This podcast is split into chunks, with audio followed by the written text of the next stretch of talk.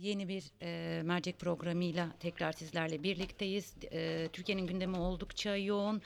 E, AKP'den gelen istifalar var. E, İmamoğlu'nun Diyarbakır e, programını açıklaması var. E, bununla birlikte daha pek çok şey gazeteciler olarak işleyecek konu bulmakta sıkıntı çekmiyoruz.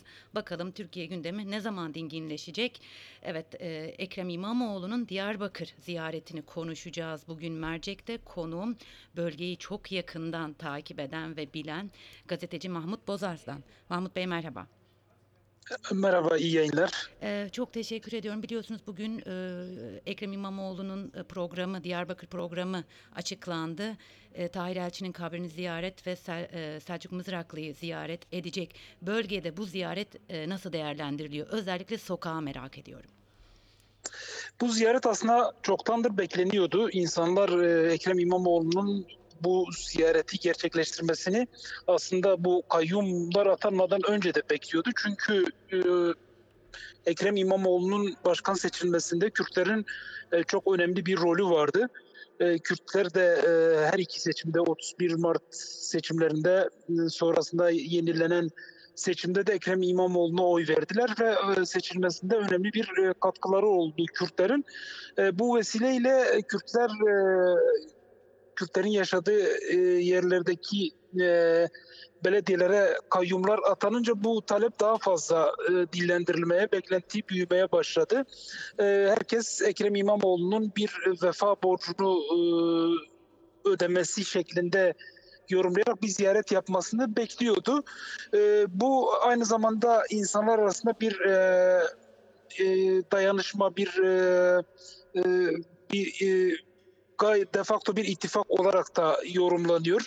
E, çünkü e, hani şöyle deniyor bugün HDP'nin belediyelerine kayyum atandı. Yarın CHP'nin kazandığı belediyelere atanmayacağının e, bir garantisi yok. E, bunun içinde CHP'nin ve HDP'nin veya CHP ve Kürtlerin birlikte hareket ederek buna karşı durması e, gerektiği düşüncesi oldukça yaygın burada. E, bu anlamda e, aslında sadece Ekrem İmamoğlu'ndan e, değil, e, diğer a, Ankara, İzmir e, gibi yerlerin belediye başkanlarından da bir beklenti vardı. Tabii e, bu sürecin bir e, sembolü olarak İmamoğlu daha fazla öne çıkıyor. Hı hı. Ee, peki biliyorsunuz e, ilk e, kayyum atandığı dönemde CHP Genel Başkanı Kemal Kılıçdaroğlu'nun bir açıklaması olmuştu. Haliyle HDP'liler buna tepki göstermişlerdi. Fakat Kılıçdaroğlu yaptığı açıklamalarda e, yanlış anlaşıldığını ifade etti. Bununla birlikte İmamoğlu'nun ziyaretinin dışında da CHP'li heyetler de Mardin ve Diyarbakır'ı ziyaret ettiler ve CHP'den aslında Kürt sorunun çözümüne ilişkin son dönemlerde daha somut şeyler söylenmeye başladı. Bu genel tabloya baktığımız zaman e, İstanbul seçimlerinin buna bir katkısı var mı? Biz nasıl okumalıyız bu tabloyu? Elbette ki İstanbul seçimlerinin buna bir e, katkısı var tabii yok diyemeyiz. E, ben e, Kemal Kılıçdaroğlu'nun söylemini parti içine yönelik bir söylem e, olarak değerlendiriyorum. Yani genel e, CHP siyasetinin e, siyaseti değil de parti içinde biliyorsunuz sadece e, sosyal demokratlar, solcular ya da sosyalistler yok. E, parti içinde ulusalcı kesim de var. E, biraz da onların e, tansiyonunu düşürmek ya da onlara e, onlardan bir tepki gelmesin diye böyle bir açıklama yapmış olabilir diye değerlendiriyorum. E, ondan sonra senin de söylediğin gibi CHP'lerin e, buraya e, sık sık ziyaret gerçekleştirmesi de bunun aslında bir göstergesi. Tamam CHP Genel Başkanı Kılıçdaroğlu öyle bir konuşma yaptı ama fiiliyatta e, CHP'nin tavrı öyle değil. Belki sokakta eylem yapmıyor, sokağa, e, sokağa hareketlendirmiyor ancak e, HDP ile yan yana duruyor. HDP'nin e, tepkilerine destek veriyor. Kayyuma karşı e, duruşa o da e, destek veriyor. E, İstanbul seçimlerinin bunda etkisi e, çok büyük. E, hem bu süreçte hem de CHP'nin Kürt sorununu çözüme e, istem, isteminde etkisi büyüktür. E, CHP eğer öyle bir şey yaparsa e, Kürtlerden daha fazla destek alabileceğini gördü. E, yüzünü Kürtlere dönerse Kürtlerin de ona e, karşı e, onu karşılıksız bırakmayacağı ve e, destek sunacağını da gördü. En azından bu destek Batı illerinde e, daha da artacaktır. E, ve CHP'nin orada gücüne güç katacaktır. Bunu İstanbul seçimleriyle de gördü. E, ve bana göre o yönde de bir siyaset değişikliği var CHP'nin içinde. Hı hı. Ee, biliyorsunuz bu e, kayyum atamaları aslında şöyle de yorumlandı. Acaba e, iktidar e, muhalefet bloğunu parçalan, parçalamak mı istiyor? Çünkü biliyorsunuz İyi Parti e, ve CHP'nin e, HDP'ye her zaman bir mesafesi vardı ve kayyumlarda da bir tepki gösterilmeyeceği tahmin e, edil, e, ediliyordu. Belki de iktidar tarafından böyle düşünülüyordu. Fakat e, Kılıçdaroğlu'nun açıklamalarının ardından bir e, toparlama di- diyelim ya da CHP'nin sunduğu destek daha aleni olarak ortaya çıktı ve aslında belki de Kürtlerde o ilk günlerde gelen e, Kılıçdaroğlu'nun açıklamasının yarattığı kısmen kırgınlık bu ziyaretlerle de giderilmiş oldu. Yanlış mı yorumluyorum acaba?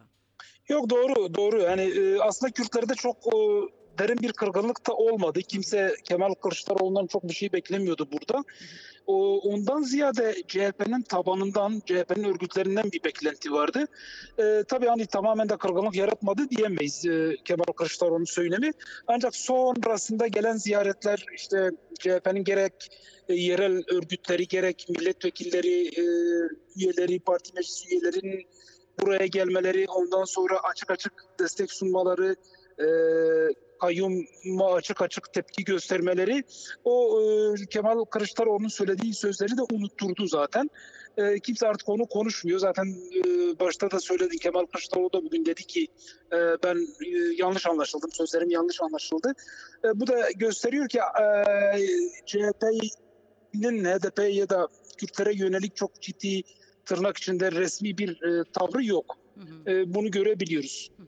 Peki e, son olarak e, şunu sormak istiyorum. Diyarbakır'daki kayyum eylemleri devam ediyor ve siz e, ilk günden bu yana sokaktasınız, takip ediyorsunuz. Eylemlerin son seyri ne durumda? Yani eylemler e, devam ediyor. İlk günlerde biraz gergin devam ediyordu. Biraz e, çatışmalıydı polisle e, kitleler arasında ancak e, biraz seyri değişti eylemlerin. E, şimdi otur, oturma eylemleri şeklinde devam ediyor. Her gün HDP'li bir milletvekili ya da e, sivil toplum örgütlerinden biri ya da bir siyasetçi katılıyor. E, eyleme e, destek veriyor, açıklamalarda bulunuyor. Birkaç saat süren oturma eyleminin ardından e, kitle dağılıyor. Bu artık e, rutine bindi. Her gün yapılıyor belediye e, yakınlarında. Belediyenin önünde yapılmasına izin verilmiyor tabii. E, belediyeden biraz daha uzakta bir noktada.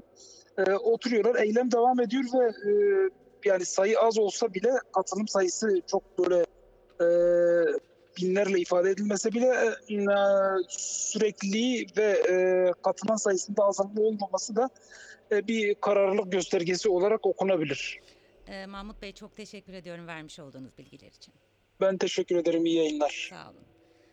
Özgür Radyo dinleyicileri evet Diyarbakır'a uzandık ve İstanbul Büyükşehir Belediye Başkanı Ekrem İmamoğlu'nun Diyarbakır ziyaretinin aslında Diyarbakır'da nasıl e, yankılandığını e, sorduk.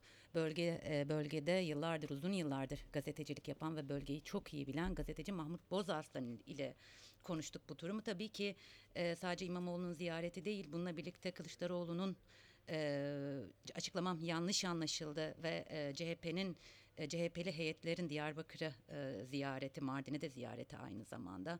Bunun bölgede nasıl karşılandığını sorduk ve tabii ki kayyumlara karşı yapılan protesto eylemlerinin son seyri hakkında da Mahmut Bozarslan bizlere bilgi verdi. Tekrar kendisine teşekkür etmiş olalım. Yarın başka bir mercekte farklı bir konu ve konukla birlikte olmak üzere. Şimdilik hoşçakalın.